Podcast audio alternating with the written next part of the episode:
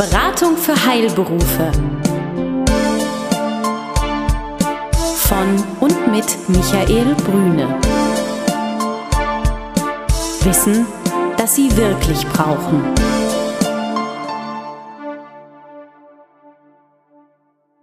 Sie sind Arzt, Zahnarzt oder Apotheker? Dann erhalten Sie von Michael Brüne und seinem Team einen einmaligen Service. Eine unabhängige, individuelle und umfassende Betreuung. Ob Praxis oder Apothekenabläufe, Finanzierung, Personalfragen oder die Planung Ihrer Zukunft. Keine Produkte, keine Provisionen und kein Fachchinesisch. Hier erwartet Sie das, was Sie wirklich brauchen. Klarheit, Transparenz und guter Rat, der Ihnen hilft. Guten Tag, liebe Hörer. Hier spricht wieder Michael Brüne zum 40-tägigen Podcast. Ich begrüße Sie ganz herzlich. Heute wieder unterwegs bei Frau Vogt. Hallo, Frau Vogt. Hallo, Herr Brüne. Grüße Frau Vogt steht für Steuerberatung für Ärzte und Apotheker in Berlin. Ähm, wir haben heute ein Spezialthema, wie wir das schon häufiger hatten, das Spezialthema Apotheke, liebe Frau Vogt. Ähm, sehen Sie mir nach, die anderen Themen kommen sicherlich noch danach, aber im Moment haben wir da, glaube ich, auch eine ganze Menge zu tun, also was die Apotheke anbelangt und viele Dinge zu betrachten. Ähm, darum ist es, glaube ich, auch ganz gut, sich da zu konzentrieren. Sehen Sie es auch so? Das sehe ich auch so, Herr Brüne. Heute gibt es ein Thema Filiale. Filiale war ja viele Jahre lang hoch gelobt. Ähm, die Möglichkeiten waren da. Wie immer, wenn etwas neu ist, dann äh, sind viele bemüßigt zu sagen, oh, das will ich auch haben, das ist schick, ich hätte gerne Filiale. Ähm, ganz offen gestanden, äh, nachdem das so zwei, drei Jahre im Laufe war, habe ich bis zu dem Zeitpunkt ganz wenig äh, erfolgreiche Modelle gesehen im Filialbereich, muss ich sagen. Ähm, jetzt haben wir schon die Filialisierungsmöglichkeit ja doch schon einige Jahre, ist es vorangeschritten. Wie ist Ihre Erfahrung? Und wir gehen natürlich gleich mit einem bestimmten System dadurch, aber mal so ganz allgemein, wie ist das Thema Filiale aus Ihrer Sicht? Also ich denke, die Erfahrung zeigt, dass es äh, sehr wichtig ist, dass sich derjenige, der filialisieren möchte, im Vorfeld klar wird, warum er das Ganze überhaupt angehen möchte. Ob es ähm, dazu dienen soll, ein bestimmtes Gebiet abzudecken, ob es eine mehrgleisige Aufstellung sein soll, also beispielsweise eine ärztelastige Apotheke, eine Sta äh, Laufkundschaft starke Apotheke, ähm, ob er einfach eine Gewinnmaximierung möchte und, und, und. Da stehen ganz viele Fragestellungen dahinter, die man einfach im Vorfeld beantworten sollte. Und man muss auch äh, sagen, das Ganze ist eigentlich nicht nur auf eine reine Filiale im apothekenrechtlichen Sinne bezogen, sondern man könnte auch sagen, mehr Apothekenmodelle. Die gleichen Fragestellungen ergeben sich ja auch beispielsweise, wenn Ehegatten mehrere Apotheken haben oder in einer Familie, die dann miteinander zusammenarbeiten, dass man einfach sehen kann, was für organisatorische Belastungen ergeben sich, was für Synergieeffekte sind auf der anderen Seite möglich. Das ja. sollte man im Vorfeld sehr genau sich überlegen. Es gab ja früher so eine bestimmte Romantik, nenne ich das jetzt mal, in den Betrachtungen oder in den wirtschaftlichen Betrachtungen, was bei Wirtschaft nie gut ist. Ähm, die war zum Beispiel in der Richtung, ich habe Personal, was ich austauschen kann, also ein idealisierter Ansatz. Ich kann gemeinschaftlich einkaufen, hebe Synergieeffekte, weil ich dann ja mehr Rabatte bekomme von meinem Großhandel oder vielleicht auch von äh, Direktlieferern. Ähm, ich kann anders am Markt auftreten, vielleicht überhaupt ähm, als, als Marke. Ich kann eine Marke bilden. Ähm, wie ist das aus Ihrer Sicht, wenn wir mal zum Beispiel beim Personal anfangen? Da sind ja zwei Themen zu betrachten. Einmal natürlich der Austausch des Personals. Ist das so unkompliziert möglich? Punkt eins. Und Punkt zwei ist natürlich auch das Führungsthema. Also ich habe einen zweiten Standort, ich habe vielleicht einen dritten Standort und die Idee ist ja, alles läuft wie bisher, aber der Chef spielt ja doch auch immer eine Rolle. Wie sind da so, wie sind Ihre Erfahrungen konkret? Das ganze Thema ist noch viel vielschichtiger. Man muss sich ja auch arbeitsrechtlich Gedanken machen. Im Zuge der äh, Filialisierung rutscht man ja auch ganz schnell über Arbeitnehmergrenzen, dass also arbeitsrechtliche andere Sichtweisen zu berücksichtigen sind, beispielsweise wenn es um Kündigungen geht. Dann spielt auch eine Rolle, wie sind meine Apotheken sozusagen zu mir gekommen oder die Mitarbeiter. In aller Regel hatte ich ja schon eine Apotheke. Das heißt, die Mitarbeiter, die ich dort beschäftigt habe, haben einen Arbeitsvertrag, der auf diese eine Apotheke lautet. Die kann ich nicht so einfach in eine andere Filiale schicken. Und die Frage, ob das Ganze auch sinnvoll ist, richtet sich natürlich auch nach der Entfernung. Wenn alle mhm. Apotheken in einem Umkreis von vielleicht einem Kilometer sind, ist das sicherlich überhaupt kein Problem. Wenn ich aber beispielsweise in Berlin-Köpenick eine Apotheke habe und die Filiale sitzt in Berlin-Spandau, dann ist es schon ein Problem, ob das Ganze äh, wirklich sinnvoll ist, die Mitarbeiter dort hin und her zu schicken. Ich habe ganz anderes äh, Publikum, ich habe weite Fahrstrecken. Für die, für die Nicht-Berliner, das ist ungefähr eine Strecke von 25 bis 30 Kilometer zwischen diesen beiden Standorten. Fahrzeittechnisch sogar eine Stunde bis anderthalb, nicht? Ja, ja, ja, je nachdem, wann man unterwegs ist. Hört sich nah an, weil es eine Stadt ist, aber es ist eben dann auch weit entfernt. Also man muss beim Personal eben aufpassen. Ähm, einmal in Richtung, was habe ich für ein Personal? Was habe ich auch für Apotheken? Das ist auch ganz wichtig. Habe ich eine spezialisierte Apotheke?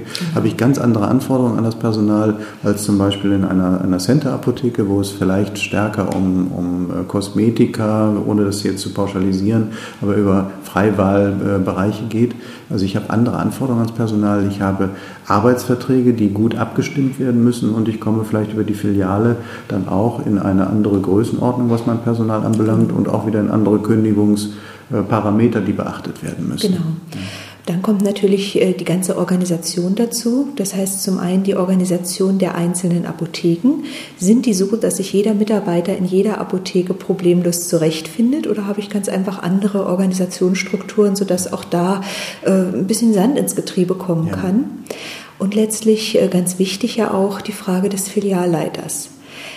Zum einen muss man sich die Frage stellen, finde ich dort, wo ich eine Filiale installieren möchte, überhaupt einfach einen Filialleiter? Was passiert, wenn dieser Filialleiter aus welchen Gründen auch immer mal geht oder von mir gegangen wird? Äh, wie finde ich dann Nachfolgenden? Was möchte ich, dass der Filialleiter tut? Wie viel Verantwortung gebe ich ab? Wie weit lasse ich ihn in betriebswirtschaftliche Belange der Apotheke überhaupt einsehen? Und will der Filialleiter das? Mhm. Denn das, was wir im Laufe der Zeit festgestellt haben, ist einfach, dass es natürlich keinen Studiengang Filialleiter im Bereich Pharmazie gibt. Das heißt, wir haben ganz normale Apotheker, die eben entweder so gestrickt sind, dass sie gerne Verantwortung übernehmen möchten, durchaus auch in die Selbstständigkeit gehen möchten. Die können als Interimslösung für sich für mehrere Jahre die Filialleitung als Ziel ansehen. Oder ich habe angestellte Apotheker, die sehr gute erste Kräfte sein können, aber die brauchen einfach eine Anleitung. Mhm. Und dann spielt natürlich auch eine Rolle, dass äh, die selbstständigen Apotheker sich bisher mit der Führung ihrer Apotheke beschäftigt haben, aber Personalführung in dem Sinne mit anderen Führungskräften und so etwas wäre ja der Filialleiter, haben sich die Apotheker bislang auch noch nicht beschäftigt. Und das, was wir sehr häufig feststellen, ist, dass es einfach an der Kommunikation in diesem Bereich fehlt. Das heißt, der ähm, Apothekeninhaber macht keine klaren Vorgaben, was er von seinem Filialleiter erwartet fördert oder schult den auch gar nicht in dem Sinne, dass der Filialleiter weiß, was wird von ihm erwartet und wie soll ich das Ganze umsetzen. Ja, und der Filialleiter selbst weiß natürlich gar nicht, ähm, was von ihm über die rein pharmazeutische Tätigkeit hinaus erwartet wird. Führung ist da das Thema.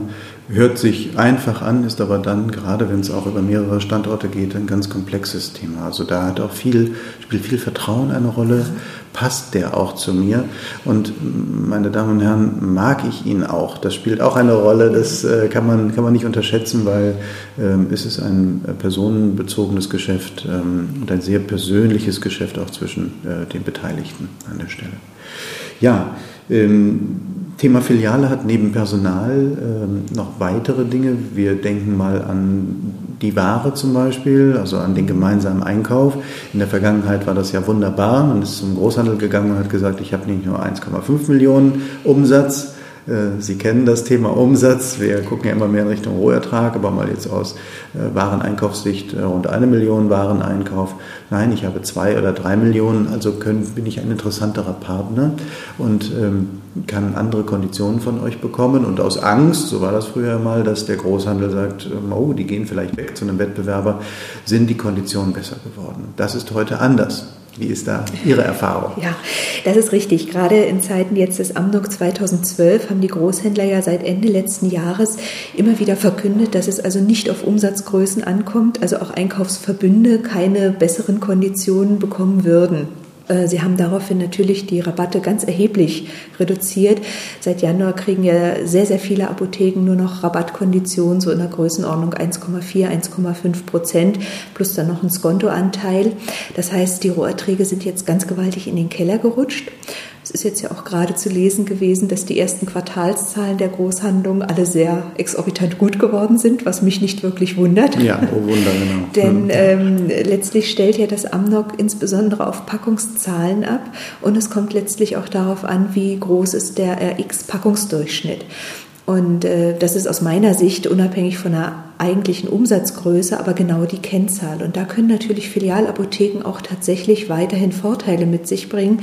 Wenn ich beispielsweise eine Apotheke habe, die sehr ähm, hochpreisige Arzneimittel vertreibt, während die andere im Gegenzug sehr preiswerte Packungen vertreibt, komme ich vielleicht insgesamt auf einen günstigen RX-Packungsdurchschnitt und kann auf diesem Wege für meinen Filialverbund bessere Konditionen aushandeln, als ich es für beide Apotheken einzeln zusammengenommen schaffen mhm. würde. Mhm. Also genau wie bei einer Apotheke, die Direkteinkäufe macht. Auch da muss man eben schauen, wenn das Niedrigpreise sind, macht es vielleicht aus strategischen Erwägungen, und das muss man einmal durchrechnen, Sinn, die niedrigen Packungsgrößen über den Großhandel zu beziehen, um halt dann den Warendurchschnitt äh, nach unten zu bekommen, um in eine andere Rabattklasse zu kommen, genau. weil der gilt dann ja nicht immer nur, oder gilt nicht nur für diesen Betrag, sondern dann eben für den kompletten Einkauf, den genau. sie bekommen. Ja, genau. Und das Gleiche ist bei der Filiale auch dann auch Richtig. der Fall. Mhm. Und da sollten alle Apotheken, nicht nur die, die Filialen betreiben, äh, ganz stark nachverhandeln mit ihren Großhändlern, denn die guten Ergebnisse der Großhändler kommen ja nicht von ungefähr. Mhm. Da hat man doch tatsächlich wieder den Apotheken mehr abgenommen, als eigentlich durch das Amnok selbst gerechtfertigt gewesen ja. wäre. Die Bereitschaft der Großhändler zu verhandeln ist äh, im Moment zumindest äh, nach wie vor gering. Ähm, wobei ich denke, es ist gut, mit mehreren Großhändlern auch im Kontakt zu stehen. Also mit mehreren Großhändlern ähm, im Gespräch zu sein, um zu schauen, wann bin ich interessant, wie muss ich mich auch in der Apotheke aufstellen. Nehmen Sie immer noch den Gedanken mit, der Großhändler wird immer mehr zum Logistiker, die Handelsfunktion wird ihm immer mehr weggenommen. Und das, was jetzt äh, passiert ist, glaube ich, ist so ein kleiner Ausgleich äh, der Leidensgeschichte des Großhandels der letzten Jahre. Aber ähm, das sollte auf Dauer nicht zulasten auch des Apothekers gehen, der immerhin zu diesem Ertrag, den die Großhandlungen heute haben, auch beiträgt, logischerweise. Aber perspektivisch können Sie sich einfach nicht auf den Großhandel verlassen, weil da gibt es sicherlich auch nochmal Veränderungen. Und wenn wir wieder nur auf die, auf die Idee gehen, wir brauchen Rabatte vom Großhandel, darüber kann die Wirtschaftlichkeit einer Apotheke auf Dauer nicht alleine fußen. Das war ja auch die Idee. Man sieht sie letztlich auch an den Regelungen des Amnok an sich. Der Gesetzgeber will ja gar nicht, dass Rabatte über ein bestimmtes ja. Maß hinaus an die Apotheke gehen. Nur auf der anderen Seite sind die Großhandlungen in den letzten Jahren ja sehr erfinderisch gewesen, was es an zusätzlichen Gebühren äh, gibt, um von den Apothekern mehr Einnahmen zu generieren. Ich denke, jetzt muss man mal die, den Erfindungsreichtum in die andere Richtung lenken. Ja. Auf welche Gebühren kann verzichtet werden? Wo kann der Großhandel Zuschüsse geben, sei es zu Werbekosten, sei es zu Fortbildung oder ähnlichem. Auf dem Weg kann ja dann doch wieder etwas in die Apotheke zurückfließen. Das ist ein sehr guter Gedanke. Also wenn man auch an der optischen Zahl vorne vielleicht nicht viel machen kann, gibt es aber Nebenkosten, die ja immens zum Teil entstanden sind, über die durchaus gesprochen werden kann. Und es ist immer wichtig, was bleibt unterm Strich. Das ist, ja mal eine Das ist eben auch wieder vielleicht der Schlenker zurück zu den Filialen. Mhm. Ähm, beim Betrieb von mehreren Apotheken habe ich ganz einfach andere Probleme im Bereich Personal und Führung, als ich sie bei einer Einzelapotheke vielleicht mit vier oder fünf Mitarbeitern habe. Und in dem Bereich kann man da durchaus die Großhändler versuchen, äh, mit ins Boot zu holen. Mhm. Was Führung anbelangt. Was Führung anbelangt, was Schulung anbelangt, ja. um das einfach auch ein bisschen strukturierter durchzuführen. Denn äh, das Thema Zeit ist natürlich also auch ein ganz wichtiger Aspekt. Die meisten Apotheker, die eine Filiale gegründet haben, haben sich im Vorfeld gar nicht überlegt, was da eventuell für ein persönlicher Mehrzeitaufwand dahinter steckt, um eben die Weichen zu stellen, die organisatorischen Maßnahmen durchzuführen. Denn äh, letztlich muss ja immer der Apothekeninhaber zumindest die finanzielle Entscheidung treffen, beispielsweise ob Schulungen angeboten, angefordert werden, wo das Ganze erfolgt, ob die Mitarbeiter nur einer Apotheke oder oder aller Apotheken geschult werden, die auch nach Schwerpunkten, nicht? Äh, gerade Thema OTC, Verkaufsschulung oder ähnliches, ist ja eigentlich in allen Apotheken ein äh, ganz wichtiger Punkt, kann aber auch ganz stark davon abhängig sein, wie die Umsatzstruktur der Apotheke an und für sich ist. Und das muss man eben einfach auch mit berücksichtigen. Jetzt nehmen wir mal den Fall, wir haben einen Apotheker und eine Apothekerin, die hat zwei Filialen. Und sie stellt fest, ähm, oder er stellt fest, dass äh, diese Filialen und die Hauptapotheke sehr unterschiedlich laufen, was die Ertragslage anbelangt. Wann würden Sie empfehlen, oder fangen wir vielleicht einmal an zu sagen, worauf muss derjenige achten, um die Entscheidung zu treffen, halte ich die Apotheke oder gebe ich sie ab bzw. schließe ich die Apotheke. Zumindest muss der Apothekeninhaber auch erstmal einen sehr guten Überblick über die wirtschaftliche Situation haben. Die unterschiedliche Ertragslage an und für sich kann ja umsatzbedingt sein, ähm, kann vielleicht auch dadurch hervorgerufen sein, gerade im ländlichen Bereich, wo ich relativ wenig hauptverordnende Ärzte habe, lassen Sie einen Arzt längerfristig erkranken. Das hat natürlich immer unmittelbare Folgen auf die Apotheke zur Auswirkung. Da muss man eben sehen, ist es jetzt nur vorübergehend oder ist es langfristig, dass da Veränderungen eingetreten sind. Ansonsten sollte sich der Apotheker aber natürlich sehr genau die Frage stellen, wie lange ich meine Filialen dann auch beibehalte, äh, ob ich mit dieser Filiale das Ergebnis erreiche, was ich persönlich erreichen wollte. Das kann ein rein monetäres Ziel sein, dass ich also sage, ich möchte einen bestimmten Mindestgewinn.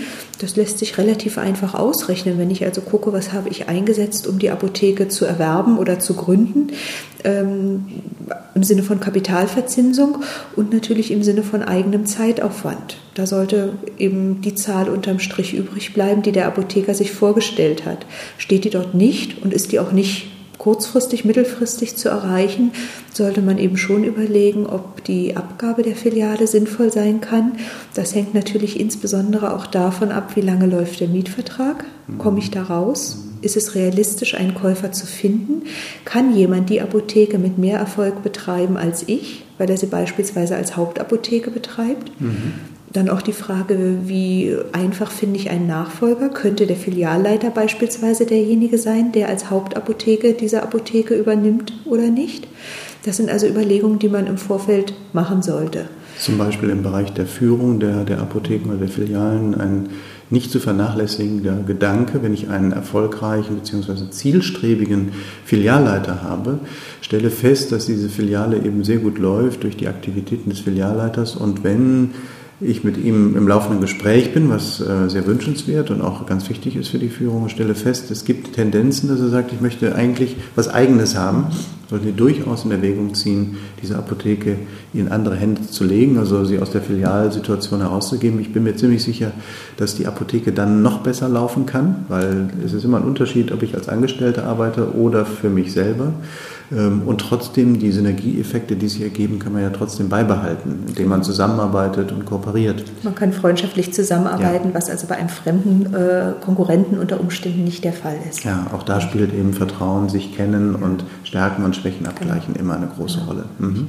Ein anderer Aspekt für die Filialisierung kann ja auch gewesen sein, dass man ein bestimmtes Gebiet abdecken möchte und dort keine Konkurrenz haben möchte dann kann es natürlich auch sinnvoll sein, die Apotheke beizubehalten, selbst wenn man nicht wirklich einen äh, guten Deckungsbeitrag erzielt, aber man vermeidet, dass dort möglicherweise ein aggressiver Konkurrent hinkommt und einem selber noch Umsatz und Ertrag aus der Hauptapotheke wegnimmt. Ja, also ein Stück Konkurrenzabwehr. Und wenn Sie sich auch trotzdem entscheiden, den Standort zu schließen, ist es, glaube ich, trotzdem gut für eine bestimmte Zeit. Äh, ich sage immer ganz gerne, selbst einen Strickladen hineinzusetzen, ja, damit nicht, ähm, aus welchen Gründen auch immer, vielleicht ein Wettbewerber sagt, und da gehe ich jetzt zielgerichtet rein und versuche noch einen Umsatz XY oder einen Ertrag XY einfach vom Markt wegzunehmen, wenn sie nämlich mit ihrer Hauptapotheke irgendwo in der Nähe sind und diesen Umsatz ja dann vielleicht auch zum 50 oder 60 Prozent dann selber übernehmen könnten. Das, das muss man abwägen. Genau. Mhm. Wobei man da auch immer in seinen Mietvertrag schauen ja. muss. Wenn ich also eine Betriebspflicht im Mietvertrag habe, dann wird es mit dem Strickladen das leider stimmt, nichts. Das stimmt, da haben Sie recht recht. Da muss man also schon aufpassen, wobei es auch sein kann. Pharmazeutischer Strickler. Wenn ich beispielsweise äh, feststelle, es rechnet sich tatsächlich nicht, eine Apotheke dort zu betreiben, ähm, könnte ich auch überlegen, gerade wenn sie nicht in unmittelbarer Nähe der Hauptapotheke ist, ob vielleicht einer der eher betroffenen Apotheker im Umfeld meiner Filiale bereit wäre, eine Art Schließungsprämie zu bezahlen, mhm. dafür, dass ich die Apotheke schließe. Mhm. Okay, also auch Verhandlungen, ja. Kontakt halten zum ja. Mitbewerber. Eh ganz gut, wenn man seinen Markt kennt. So Ganz wichtig. Liebe Frau Vogt, vielen Dank für die Betrachtung zum Thema Filiale. Wann ist sie sinnvoll? Worauf vor allen Dingen muss man achten? Glaube ich, ganz wichtig.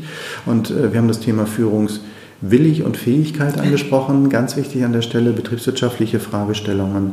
Ähm, ganz herzlichen Dank. Wenn Sie Fragen zu diesem Thema haben, die tiefer gehen, dann Wenden Sie sich an Frau Vogt, ähm, Internetadresse und Ihre Kontaktdaten finden Sie auf unserer Webseite oder rufen Sie uns einfach an. Wir freuen uns auf Sie. Alles Gute. Bis dann. Tschüss. Vielen Dank. Tschüss. Tschüss. Besuchen Sie uns im Web. Mehr Informationen finden Sie unter www.beratung-heilberufe.de